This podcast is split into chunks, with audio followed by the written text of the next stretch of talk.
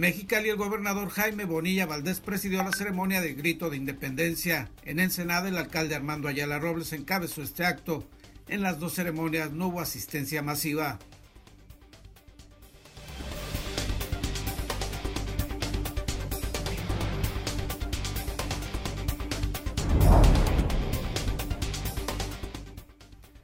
Acusan integrantes del Cabildo de Playas de Rosarito de aumentarse el sueldo a escondidas. Morena y el PAN llegaron a un acuerdo al respecto, denunció la regidora del partido Movimiento Ciudadano.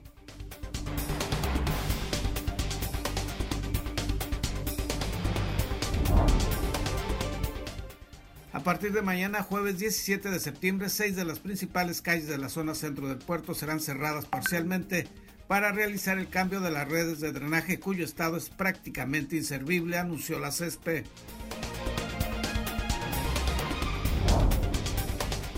Con legislaciones chatarra realizadas sin consultar a los ciudadanos y alejadas de la realidad, los diputados pretenden combatir un problema complejo en lo cultural, económico y social, como es el consumo de los alimentos llamados chatarra, afirmó Rafael Chávez Montaño, presidente de la Canaco local. Más que descalificaciones, la Policía Municipal de Ensenada requiere mejores condiciones para realizar su trabajo y son ellos quienes realmente están haciendo el combate cotidiano a la delincuencia, afirmó el regidor Diego Lara Regui, presidente de la Comisión de Seguridad Pública de Cabildo.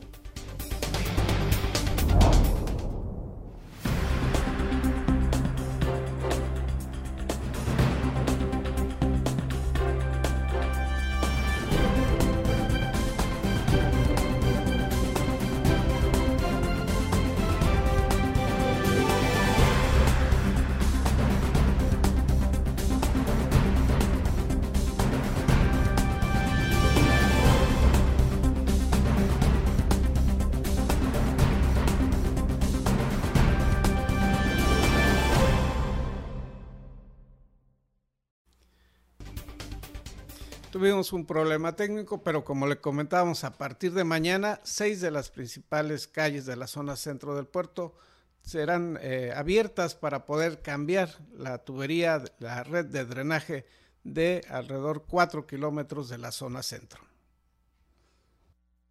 A partir de mañana, jueves 17 de septiembre, seis de las principales calles de la zona centro del puerto serán cerradas parcialmente para realizar el cambio de las redes de drenaje cuyo estado es prácticamente inservible. Las obras se realizarán simultáneamente en las seis calles, que son Soto, Iturbide, Aldama, Espinosa, Rayón y Obregón, anunció Jaime Alcocertello, subdirector técnico de la Comisión Estatal de Servicios Públicos de Ensenada. Tenemos que considerar el arranque de estas obras a la vez.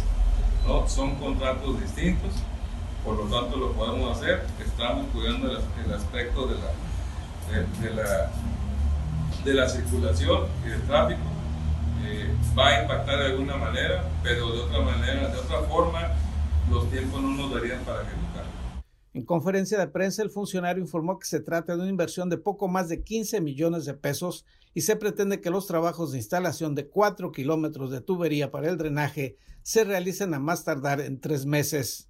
Este recurso se realiza con eh, inversión de, aquí del propio organismo en coordinación y en conjunto con, eh, con agua, es decir, del gobierno federal y en este caso del, del propio organismo. Afirmó que los residentes en las áreas donde se realizarán las obras no tendrán problemas con sus descargas de drenaje, ya que se trata de instalar una nueva tubería, por lo que la actual seguirá operando y gradualmente se hará su sustitución. Alcosorteo enfatizó que el cambio de la red de drenaje en estos puntos es prioritario, pues se tiene una tubería con más de 25 años de antigüedad y en algunos tramos prácticamente inexistente. Esta situación, dijo el funcionario de la CESPE, ocasiona constantes fugas y genera los llamados socavones, es decir, hoyos generados por el paso del agua por debajo de las vialidades, oquedades que son un peligro potencial para quienes transitan por esas zonas.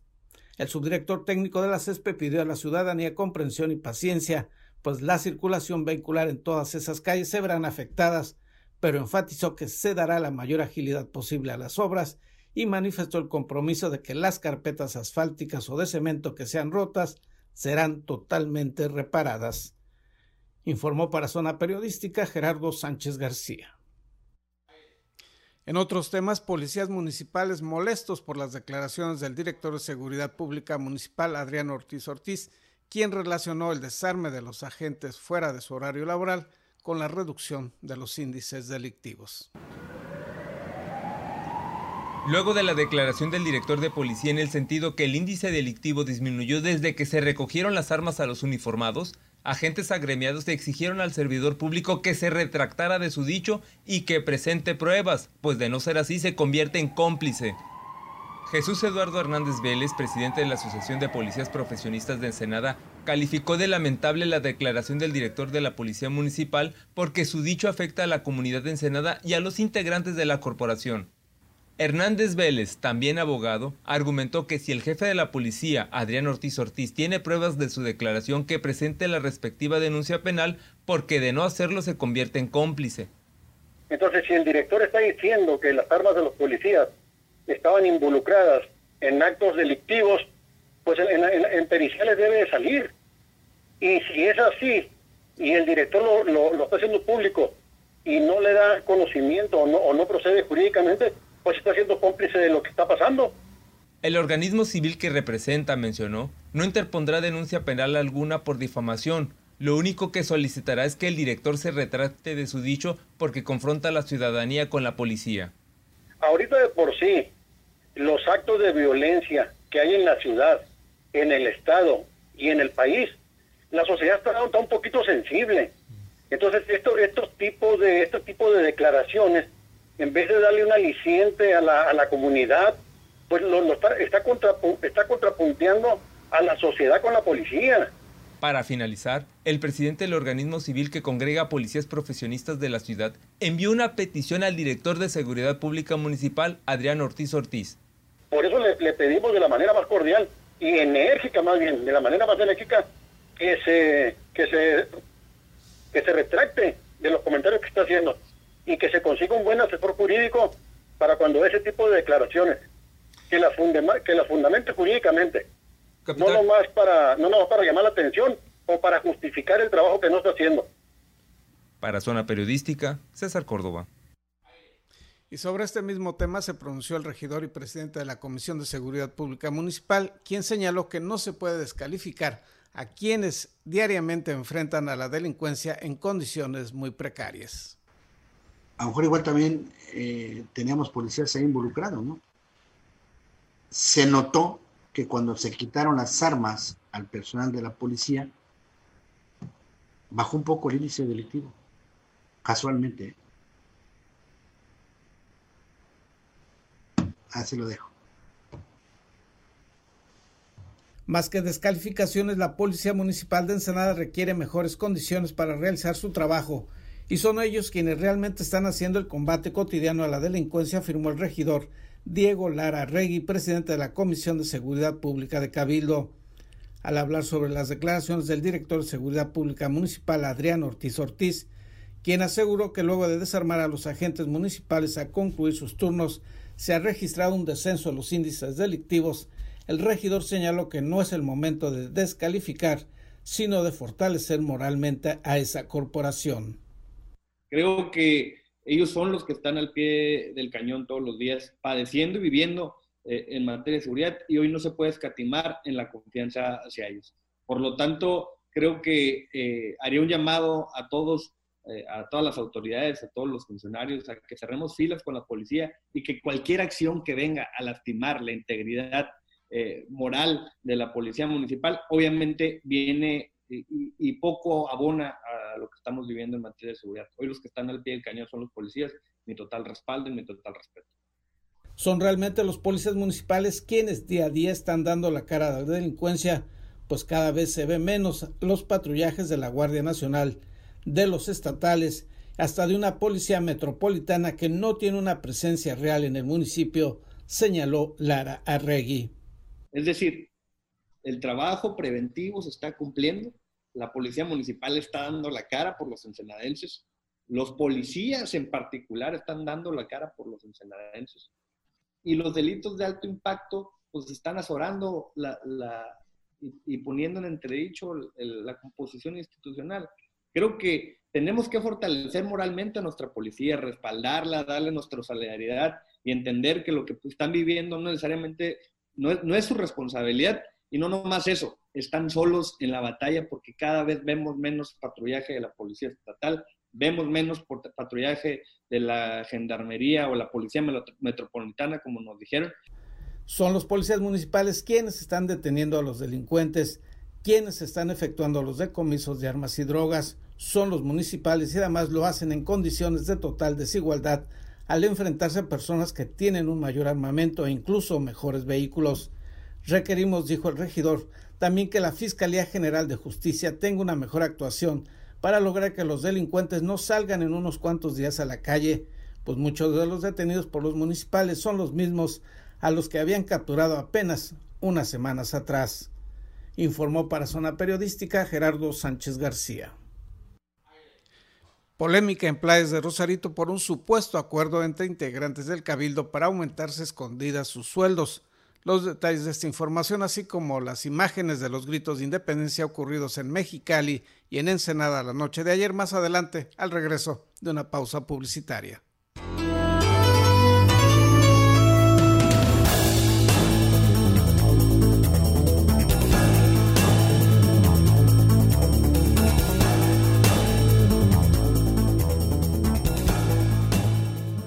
García y te invito a ver en La Mira TV la plataforma digital de Ensenada. Síguenos a través de nuestras redes sociales.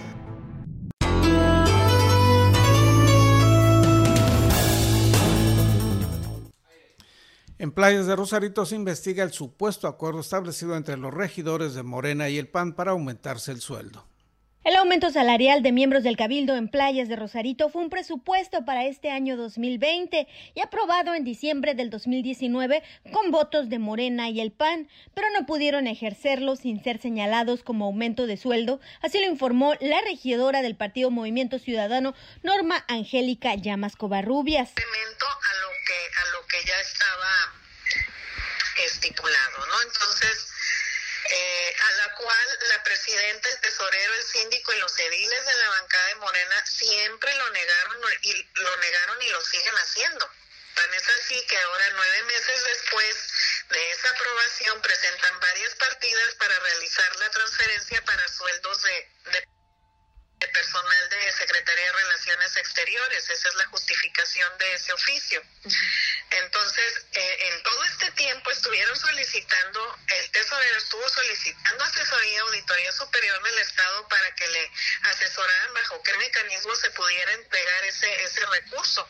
Entonces, al no ser autorizado ese aumento, el pasado jueves quitan el recurso asignado de la fecha del 9 de diciembre este, lo quitan, ¿no? Entonces, y, y, y, y, el argumento es, es que no lo podemos utilizar para apoyo social, debe de ser en sueldos. Bueno, aparentemente es para sueldos de la Secretaría de Relaciones Exteriores.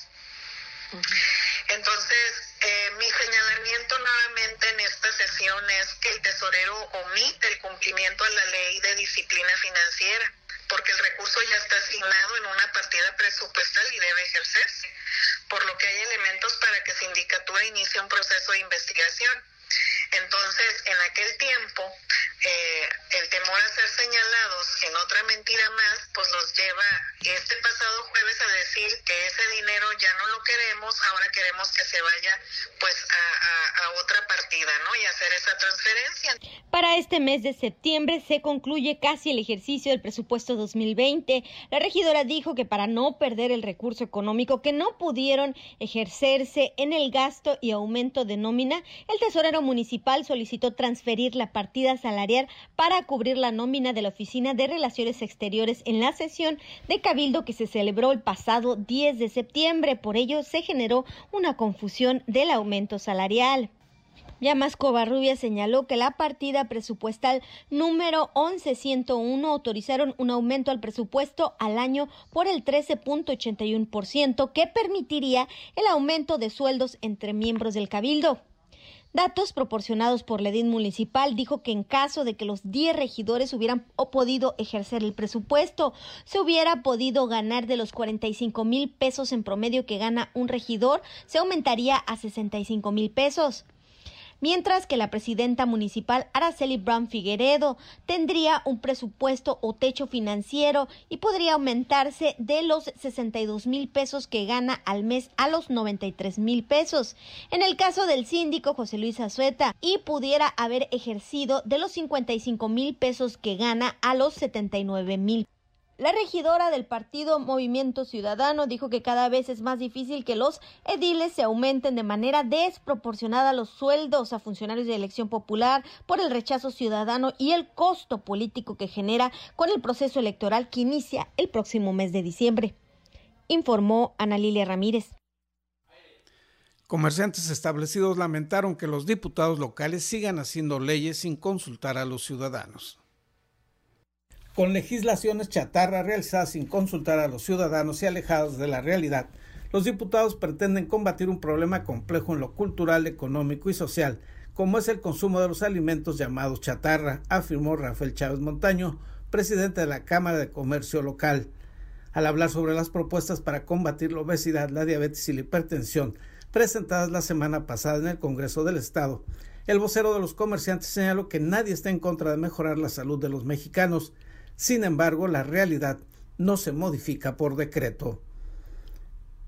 Es muy difícil ah, dar un paso de ese tamaño porque hay muchísimas atenuantes para no poder ah, cumplir con esta medida. Eh, la, gente no, no creas que compra la comida chatarra porque quiera, sino porque es lo más barato, es lo más accesible y la gente piensa, la mayoría de las personas piensan que es lo que, lo que los va a nutrir, este, piensan también en los, ¿cómo te puedo decir? Eh, en los beneficios que es el que salga tan barato. En primer lugar, dijo, no se tuvo conocimiento de que para elaborar cualquiera de las dos iniciativas existentes se hubiera realizado foros o reuniones con los diferentes sectores involucrados referente a la propuesta de prohibir la venta de alimentos con alto contenido calórico en un radio de 200 metros de las escuelas, el vocero del comercio organizado cuestionó de dónde o cómo se estableció ese criterio. En primer lugar, por la economía que se manifiesta en el país. Somos una economía este, muy baja. La gente que usa, que come esta, este, e, esta comida llamada, mal, eh, chatarra es gente que tiene necesidades muy fuertes. Y en segundo lugar, porque es parte del incremento de los negocios. Los negocios venden esto, son, son maneras de que la gente llegue a sus comercios. Agregó que tampoco será fácil sustituir los hábitos de alimentación de la noche a la mañana de toda la población pero eso no servirá si no se han generado los canales de comercialización y de distribución de otro tipo de alimentos nutricionalmente más sanos. También dijo habrá que revisar los efectos que tendrá esta medida en la planta productiva local y regional, pues hay un sector de la industria y del comercio cuya producción y comercialización de tales productos representa un ingreso muy importante. Informó para Zona Periodística Gerardo Sánchez García. Al regreso de la pausa comercial le tendremos las imágenes de las ceremonias de los gritos de independencia tanto en la capital del estado como en este municipio.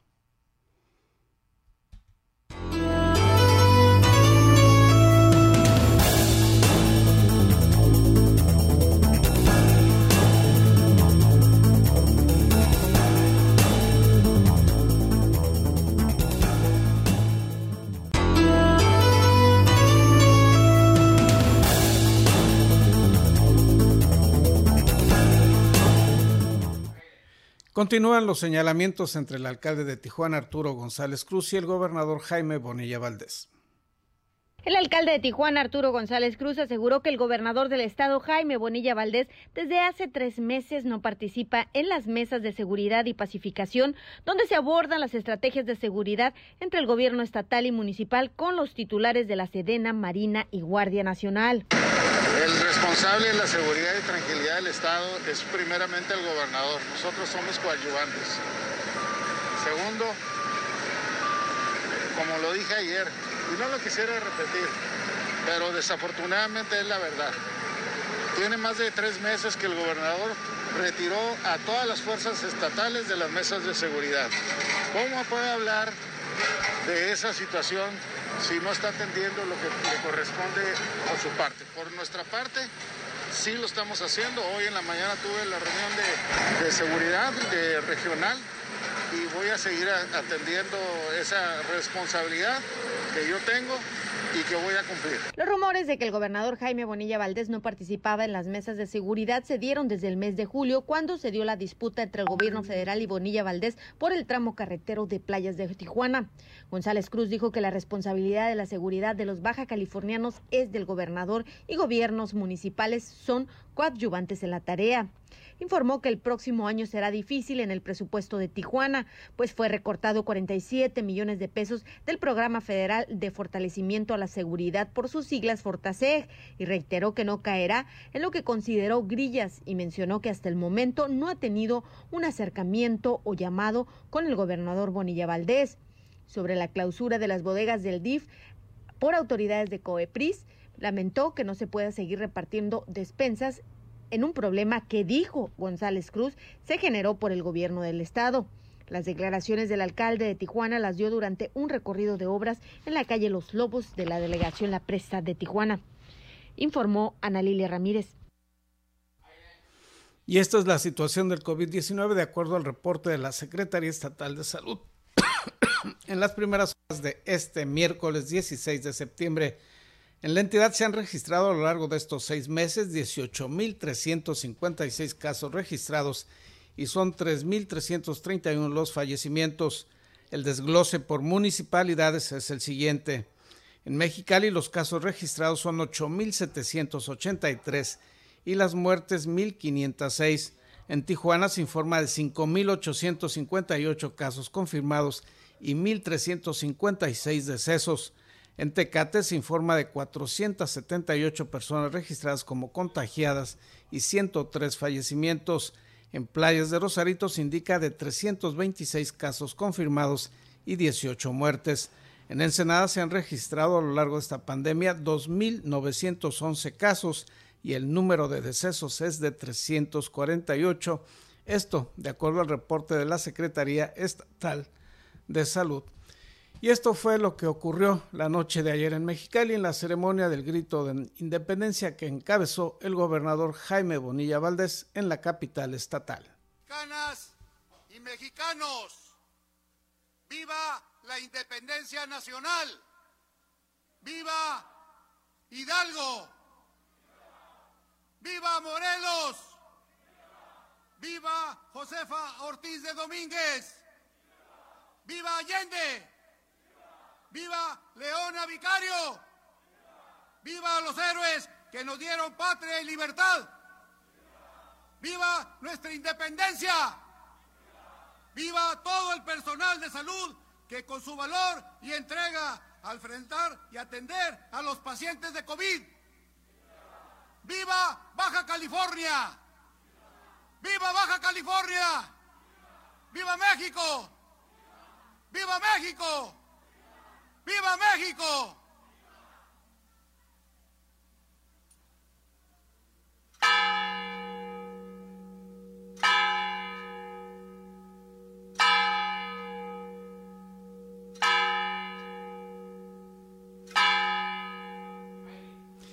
Y en Ensenada sí se realizó la ceremonia de grito de independencia por parte del alcalde Armando Ayala Robles. Ensenadenses y baja californianos Viva los héroes que nos dieron patria y libertad.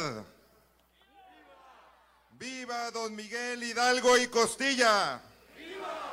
Viva, Morelos. Viva, Aldama. Viva, Guerrero. Viva, Galeana. Viva, Leona Vicario. Viva doña Josefa Ortiz de Domínguez. ¡Que viva la independencia nacional! ¡Viva! el caudillo y patriota Antonio María Meléndez! ¡Viva! nuestros héroes de la salud! ¡Viva, los pueblos originarios! ¡Viva las comunidades y colonias populares! ¡Que viva nuestra gente! ¡Viva el bienestar y la justicia social! ¡Viva el gobierno de la Cuarta Transformación! ¡Viva la capital espiritual de Baja California! ¡Que viva Ensenada! ¡Viva nuestra historia! ¡Viva Baja California! ¡Viva México! ¡Viva México! ¡Viva México! Y antes de despedirnos, le comentamos que hoy, miércoles 16 de septiembre, sí habrá desfile cívico-militar en Ensenada, pero estará limitado el acceso al público. Será un desfile prácticamente para las autoridades, así que si usted desea conocer de este desfile, véalo a través de las redes sociales del ayuntamiento, porque el acceso a la zona donde se estará realizando este desfile cívico-militar estará restringido al tránsito vehicular y peatonal. Que tenga usted un excelente día.